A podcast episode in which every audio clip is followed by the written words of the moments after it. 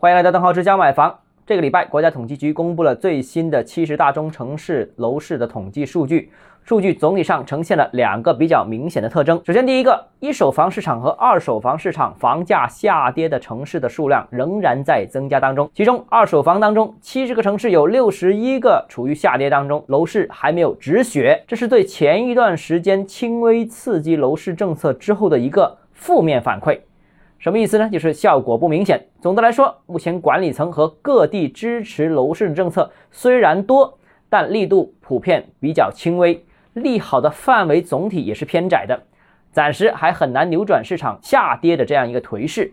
楼市复苏仍然需要更大的实际性的利好政策支持，所以我们可以看看四季度有没有新的政策了。第二个，广州和深圳两个一线城市终于录得了房价的环比下跌。为什么说终于呢？的确，数字来之不易啊。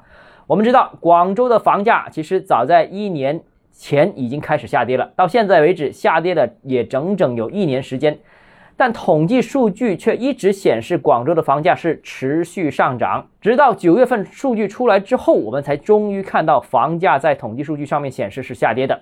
到底为什么统计数据和实际的体感有这么大的差距，我们不得而知啊。但这次统计数据显示房价下跌，是否反而是一个利好呢？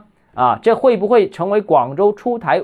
一系列稳楼市政策的一个契机呢？至少啊，下行房价数据是支持稳楼市政策出台的，而不是进一步的采取呃比较呃严格的调控措施。